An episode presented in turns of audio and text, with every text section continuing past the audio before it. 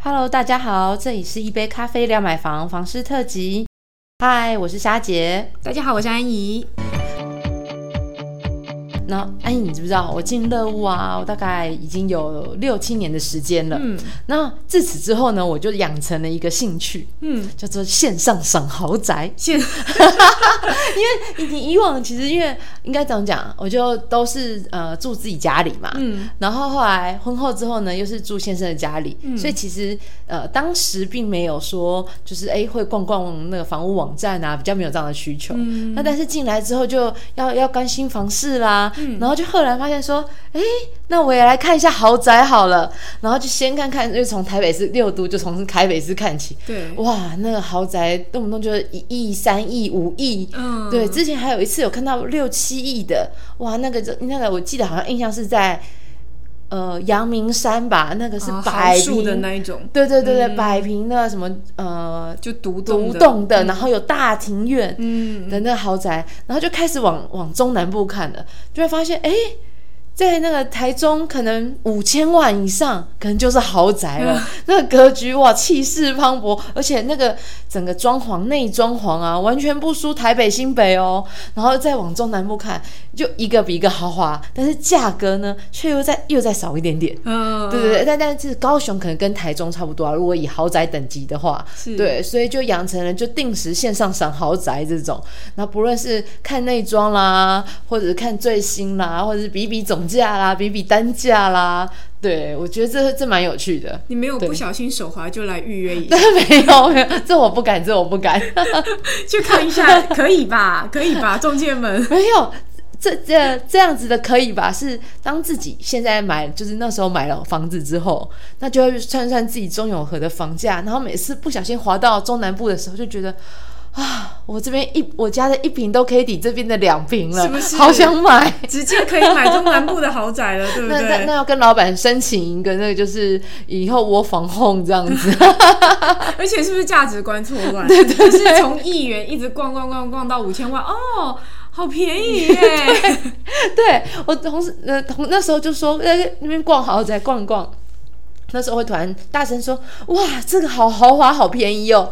然后大家就问我说：“便宜什么？便宜什么？”我说：“高雄的豪宅好便宜哦，买起来。” 是哦，所以就是说，大家都会稍微去看一下，说到底北中南的豪宅价格价位大概是在哪里呀？然后落差怎么样？所以这次我们也去做了一个调查，我们去查了一下，说，呃，我们真的就拿北中南来比较，嗯，就比较了一下，说他们近几年的这个豪宅的均价的涨幅状况。那台北市，大家讲到台北市的豪宅区，应该不会忘记就是新义计划区啦。那我们去统计了一下，呃，二零二零年的新义计划区，它的豪宅的价格。的单价一百一十二万，哇！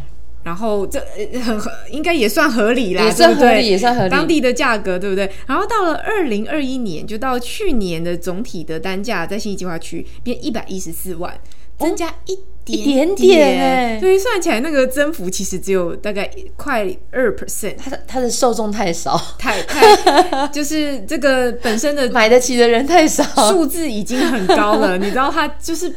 增加二 percent 都已经增加了两万多，你就会觉得买得起的人可能会想要去台中或高雄买更大间的，也是有可能。那我们就来看一下台中，好台中最有名的就是台中七期嘛，大家都知道。好，台中七期二零二零年的价格大概均价平均单价是四十一万，嗯，到二零二一年变四十九万，嗯，它已经快要到五万，呃，五十几万了，就是快要到五字头。那它的增幅是两成，嗯。两成哦，刚刚那个是两趴，两趴，这个是两成。讲到台中，我刚刚才收到一封信，嗯，那就是最新的有新闻嘛。刚刚新闻头条是台中水南破七期了，然后那个水南是那个破百万。对对，因为那边还有一些其他的重大建设话题去做加持嘛，对。但基本上七期总体的价格均价还是最贵的啦，然后涨幅到两成。好，那我们看一下高雄，高雄其实农十六啦，然后美术馆特区的价格都蛮高。我们这次挑的是美术馆特区，美术馆特区二零二零年的均价是二十五万，但到二零二一年它就变三十二万了。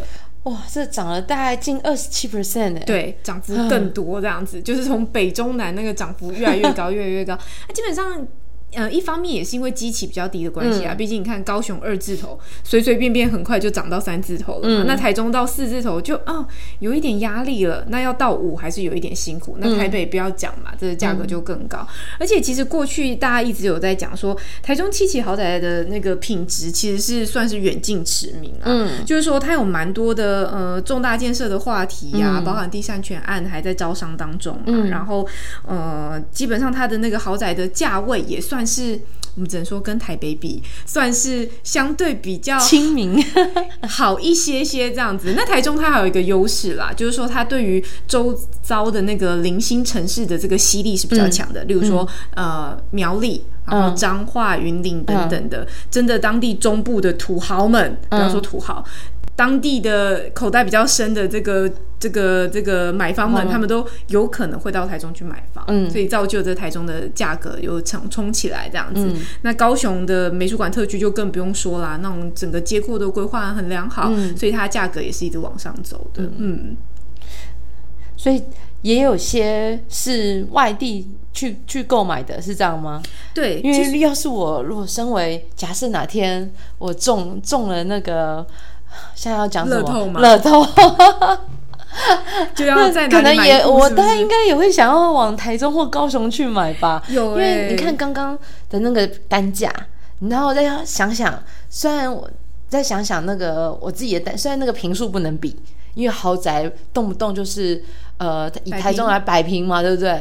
好，那但是啊，看看看单价的时候，我也有一种豪宅梦，因为你看中永和的单价也也四五十万，那台中的豪宅单价也四五十万，虽然平数差异很大啦，是 是，我们的二三十平可能跟它的摆平可能差距有五倍，就是总价算起来，总价算起来还是有点辛苦，但是看到单价就觉得哦，好像我们也仿佛在那个台中豪宅班，只是平数小了一点。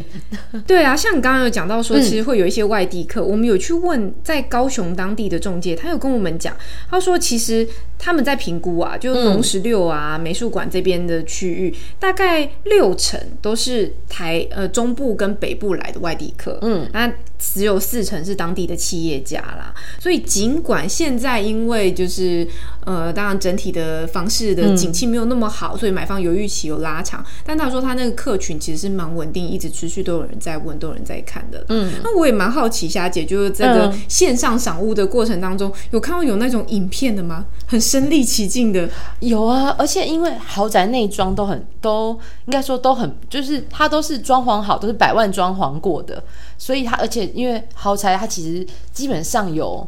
有专门的人在维护跟清洁，所以当地的房仲其实呃都会呃不只是拍照片，他其实还会拍成影片，直接带你线上赏屋。因为他的对象受众不同，所以他一定要是除了照片吸引你之外，也要有影片让你更知道说哦，他其实七呃原屋主，即便你想要打掉重重建，但是他也要告诉你原屋主在哪里花了巧思。哦，那如果你喜欢，你也可以直接接手。